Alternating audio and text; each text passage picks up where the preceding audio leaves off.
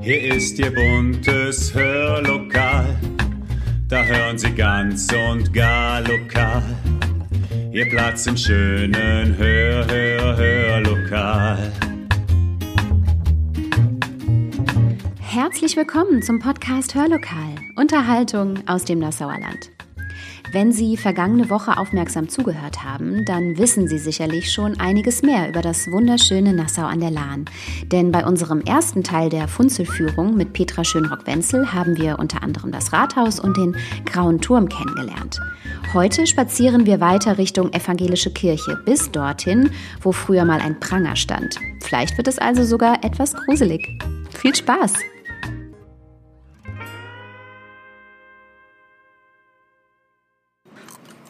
Erinnern Sie sich? Die Funzel, die hier gerade so klappert, die haben wir auch vergangene Woche gehört. Denn mit der Funzel voran sind wir in der Dunkelheit des Januars durch Nassau marschiert. Und das machen wir auch heute. Wir stehen hier am Grauen Turm und Petra Schönrock-Wenzel hat mir eben noch erzählt, dass hier vor Kopf des Parkplatzes, dort, wo sich heute der Netto anschließt, früher eine Molkerei war, an der sie sich als kleines Mädchen Milch abfüllen ließ. Und genau deshalb heißt die Straße, die dann weiter auf die Gerhard-Hauptmann-Straße führt, heute noch Milchstraße. Hätten Sie es gewusst? Doch jetzt wenden wir uns einer anderen Straße zu, die wir gleich entlang gehen werden, nämlich der Hintergasse. Also wir wenden uns jetzt hier vom Grauen Turm wieder ab und gehen in Richtung Emserstraße. Und wir sehen jetzt rechts von uns die Stadthalle und links von uns wären damals, zu der Zeit, als der graue Turm dann hier stand, Häuschen gewesen. Das war nämlich die Hintermauergasse, denn hier lief die Mauer entlang. Und Jennifer, wie du sehen kannst, hier ist auch noch ein kleiner Rest mhm. der Mauer zu sehen. Ja. Und an die Rückwand oder die Häuser haben ihre Rückwand an die Mauer dann gebaut und konnten mhm. so eine Mauer sparen. Mhm. Und da standen also hier viele kleine Häuser. Es gibt auch ein schönes Foto davon. Und dann nannte man das eben die Hintermauergasse. Und heute sagen wir Nassau die Hintergasse. Ja. Wie lange gibt es diese Häuser jetzt nicht mehr? Also ich gehe davon aus, dass die zerstört wurden im Zweiten Weltkrieg. Da gab es zwei ganz, ganz große Angriffe auf Nassau im Februar und im März 45, dass da spätestens die Häuser verschwunden sind. Petra hat gerade ihren Ordner aufgeschlagen und ein ganz altes Schwarz-Weiß-Foto hervorgeholt. Auf ihm zu sehen ist die frühere Hintermauergasse mit ganz vielen kleinen, süßen, eng aneinanderstehenden Häuschen auf der linken Seite. Und mittendrauf, da steht ein junges Mädchen, vielleicht sieben oder acht Jahre alt, und es hält einen großen Teddybären in den Armen und schaut in die Kamera ein ganz seltsames Gefühl, dieses Bild wieder hervorzuholen, denn genau an diesem Fleck stehen wir gerade, an dem das junge Mädchen stand, viele Jahrzehnte später und alles sieht ganz, ganz anders aus. Wir spazieren jetzt die Hintergasse entlang, bis wir auf die Emser Straße stoßen, auf der es früher auch ganz anders zuging als heute. Also wir stehen jetzt hier an der Emser Straße. In unserem Rücken befindet sich jetzt der Graue Turm. Und wenn wir nach links schauen, dann sehen wir auf das Nassau-Denkmal, auf die sechs Buchstaben, die auch wieder Leifert uns gespendet hat. Auf jedem dieser Buchstaben findet man einige Nassaus in der Welt verteilt nach Kontinenten. Ganz interessant, da gehen wir jetzt nicht hin. Das kann man sich in Ruhe ja auch irgendwann, wenn man mal durch Nassau spaziert, anschauen. Genau, das Nassau-Denkmal. Sie kennen es sicher alle. Aber dass es tatsächlich auf jedem Kontinent Städte mit dem Namen Nassau gibt, deren Namen auf unser Lahnstädtchen zurückzuführen ist, das hätte ich tatsächlich nicht gewusst. Über 50 Städte sollen es sein. Wahnsinn. Am bekanntesten ist da wohl die Stadt, bei der wir an Sonne und Meer, weißen Sand und leckere Cocktails denken, nämlich Nassau auf den Bahamas. Nassau wurde 1656 von britischen Siedlern gegründet und erhielt zunächst den Namen Charlestown nach dem englischen König Karl II. Dann aber setzte Wilhelm III. von Oranien-Nassau, er war damals König von England, den Gouverneur Nicholas Trott ein. Und da Trott seinem König für die hohe Position danken wollte, nannte er Charlestown in Nassau um. Und so heißt die Stadt mit ihren knapp 250.000 Einwohnern seit dem Jahre 1694 wie die Stadt an der Lahn, aus der die einstigen Grafen stammen. Und jetzt zurück zur Emser Straße. Und links von mir, direkt im Anschluss an das Haus, was hier an der Emser Straße steht, wo wir aus der Hintergasse rauskommen, stand früher mal die Grindpforte. Das war einer der Ausgänge aus der Stadtbefestigung. Oben gab es einen, also im ersten Stock, durch eine Treppe, eine Außentreppe zu erreichen, war dann der Marktmeister und auch ein Wächter nachts natürlich, der auf der Mauer dann entlang ging und aufpasste, dass äh, niemand eindrang oder wenn irgendwo sich ein Feuer zeigte, dann eben Alarm schlug. Und durch diese Grindpforte sind die Menschen dann morgens raus, die bauen auf ihre Felder und äh, draußen vor dieser Grindpforte wurde dann auch der Markt abgehalten, den man ja dann abhalten durfte, nachdem man die Stadtrechte auch hatte. Da durfte man dann eben Markt halten und zu Gericht sitzen und Handel treiben. Das heißt, da, wo gerade jetzt der Zug quasi durchfährt und ein Auto einparkt, hier auf der Emser Straße, äh, war vorher lebendiges Markttreiben. Richtig, ja. Wir haben jetzt gerade die Emserstraße überquert und laufen jetzt im Dunkeln etwas vorsichtig am äh, Café Bressler vorbei auf die evangelische Kirche zu. So, wir stehen hier vor der evangelischen Kirche. Das ist die Johanneskirche. Und die ist Johannes dem Täufer geweiht. Auch wenn vor dem Haupteingang aus Sandstein ein Adler sich befindet, das ist das Symbol des Evangelisten Johannes, ist trotzdem diese Kirche nach Johannes dem Täufer benannt, die mhm. Johanneskirche. Und im Zweiten Weltkrieg wurde die komplette Kirche zerstört bis auf den Turm, der einigermaßen ja, intakt noch stehen blieb. Und hier auf dem Platz, auf dem wir stehen, wo wir auch einen Schalmei-Spieler wiedersehen, eine schöne Figur, wieder von Günter Leifert, der Stadt Nassau spendiert, da gab es im Jahr 1960 schon, äh, ein, also urkundlich belegt, einen Bestattungsplatz. Man nimmt sogar an, dass es hier einen einfachen romanischen Hallenbau gab, also eine Kirche schon. Mhm. Immerhin im Jahr 1960 schon. Ach, Der Turm ist also der älteste Teil dieser Kirche. Der ist vor 1200 errichtet. Man nennt den Stil die rheinische Spätromanik.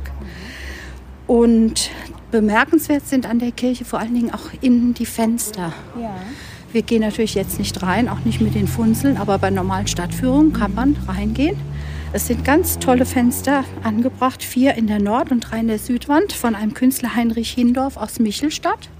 Und im Eingangsbereich und in der Taufkapelle hat ein Künstler aus Dietz, also hier aus der Umgebung, Rudolf Fuchs, ein Maler, die Fenster gestaltet. Mhm. Und dann haben wir eine wunderschöne, einen wunderschönen Taufstein aus Sandstein. Wir haben ein Altar und eine Kanzel ebenfalls aus Sandstein. Also hier ist viel verwendet worden, was eben hier auch typisch ist. Wie wunderschön Nassau in der Dunkelheit eines kalten Januarabends klingen kann, das werden wir gleich erfahren, denn wir laufen an der evangelischen Kirche vorbei und bekommen etwas zu Ohren. Und wenn Sie ganz genau die Ohren spitzen, hören Sie es auch. Hinter dem Schalmeinspieler vorbei die Treppe hinunter, ein paar Stufen in Richtung Haupteingang der Kirche. Und wir können hinter der Kirche entlang gehen.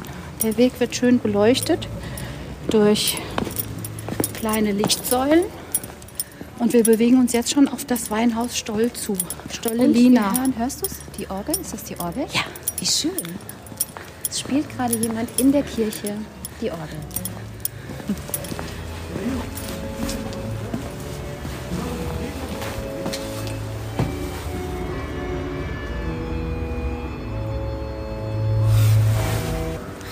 So, also wie gesagt, auf das Haus von Stollelina zu. Stollelina ist mir auch noch bekannt. Das war eine wunderschöne kleine Weinstube mit einer ganz urigen, netten Wirtin, eben der Lina Stoll. Und dies ist eines der schönsten Fachwerkhäuser Nassaus. Man glaubt es nicht, aber es ist leider verputzt. Ach, Schon viele Jahre, ja. Jahrhunderte, ja. Und es war früher das evangelische, also das Pfarrhaus zu dieser evangelischen Kirche. Mhm. Und es war auch mal ein Haus eines Seifensieders, eine Seifensiederei. Also hier wurde Seife hergestellt. Mhm. Und zwar war das ein Kuhn, der hier eine Seifensiederei hatte. Ja. Und das Weinstube Stoll, das ist auch noch hier an der Wand zu erkennen und wird so langsam überwuchert vom Efeu, ja, aber genau. wahrscheinlich immer wieder frei gemacht, damit man es noch lesen kann. Das hört sich ja alles so nett nach schönen, geselligen Abenden in der Weinstube an, oder? Was aber ums Eck viele Jahrzehnte und Jahrhunderte vorher passiert ist, das mag man sich gar nicht ausdenken. Sie kennen doch sicherlich den Ausdruck am Pranger stehen, oder? Was ja so viel bedeutet wie für etwas beschuldigt zu werden. Der Pranger war im Mittelalter ein Instrument der Strafgerichtsbarkeit und war ab dem 13. Jahrhundert stark verbreitet, auch in Nassau an der Lahn. Bei diversen Vergehen wurde der Täter öffentlich ausgestellt. Das konnten kleinere Vermögensdelikte, Ehrverletzungen, Meineid oder Sittlichkeitsdelikte sein. Auch das Fluchen konnte als Gotteslästerung bestraft werden. Am Pranger wurden die Täter öffentlich zur Schau gestellt und der Täter musste den Spott und die Häme der Bevölkerung ertragen.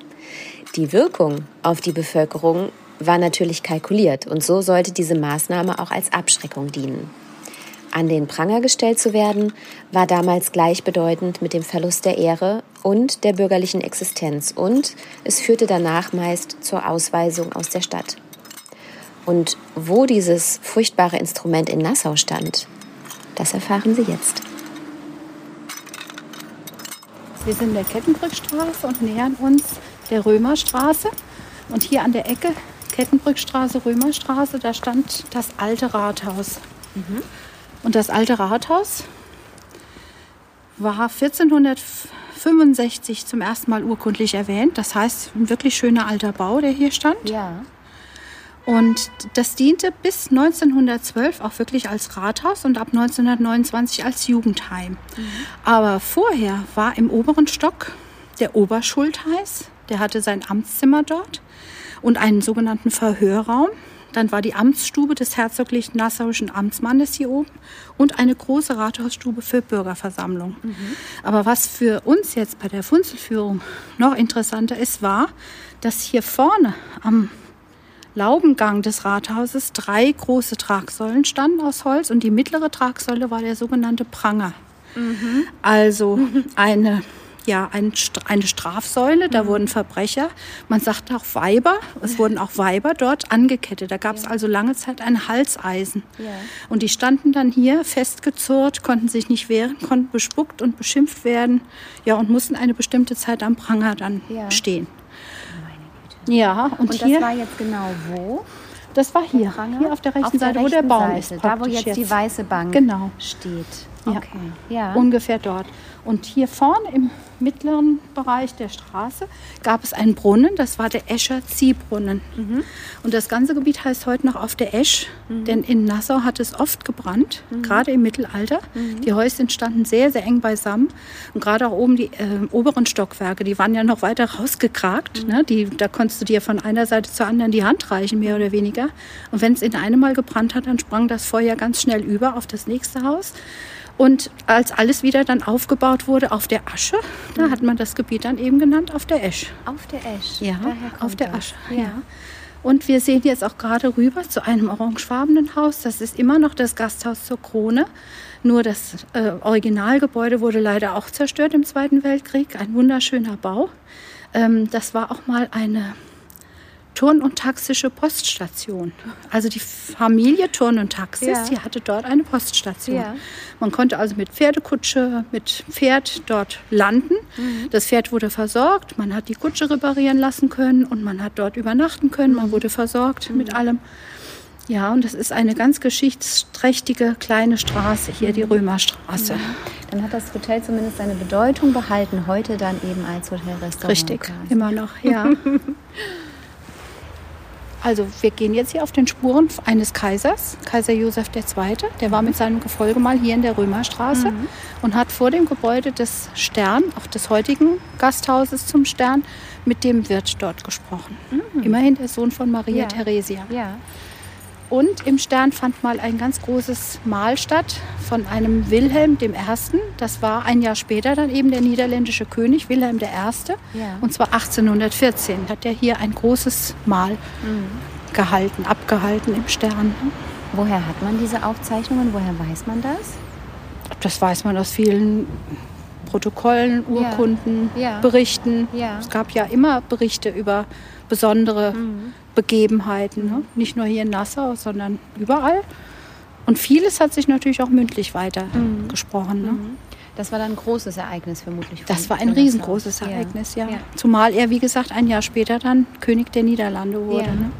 Und jetzt gehen wir die Straße weiter durch. Richtung Schloss gehen wir jetzt. Im Rücken haben wir die Lahn. Und da war bis 1672 eine zehnbogige Steinbrücke, ungefähr an dem Durchlass, den wir jetzt eben gesehen haben. Die wurde aber dann durch brandenburgische Truppen auf ihrem Rückzug zerstört. So, wir haben jetzt gerade die Emserstraße überquert und stehen quasi vor dem Schloss auf dem Marktplatz. Ja, wir gehen noch ein Stückchen weiter in Richtung Schlossportal. Das Schloss wurde erbaut von der Familie des Freiherrn von Mund zum Stein. Es war mal ein Zehnthof und äh, diesen Zehnthof hat man im Jahre 1621 ausgebaut. Denn auf der Burgstein drüben auf der anderen Lahnseite war es damals nicht mehr sehr gemütlich. Und man hat sich hier einen sehr schönen Wohnsitz errichtet. Wie gesagt, 1621 wurde der Mittelteil errichtet, auch mit dem Mittelturm. Und in der Barockzeit kamen die beiden Flügel auf der rechten und auf der linken Seite noch dazu. Und den roten Turm aus Sandstein, den achteckigen Turm, hat Freier vom Stein erbauen lassen ab 1814, weil er so begeistert war, dass Napoleon besiegt worden ist. Mhm. Das ist also praktisch ein ja, Gedächtnisturm, ein Erinnerungsturm. Mhm. So soll er genannt sein. Ja. Mhm.